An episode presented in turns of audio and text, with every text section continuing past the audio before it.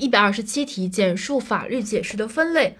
法律解释分为有两种分类。首先，根据解释主体和解释的效力不同，法律解释可以区分为正式解释和非正式解释。是否具有法律上的约束力，是区分正式解释与非正式解释的关键。然后第二点是根据解释的尺度不同，法律解释可以分为限制解释、扩充解释与字面解释三种。总结下，第一种分类是根据解释主体和解释效力的不同，区分为正式解释和非正式解释。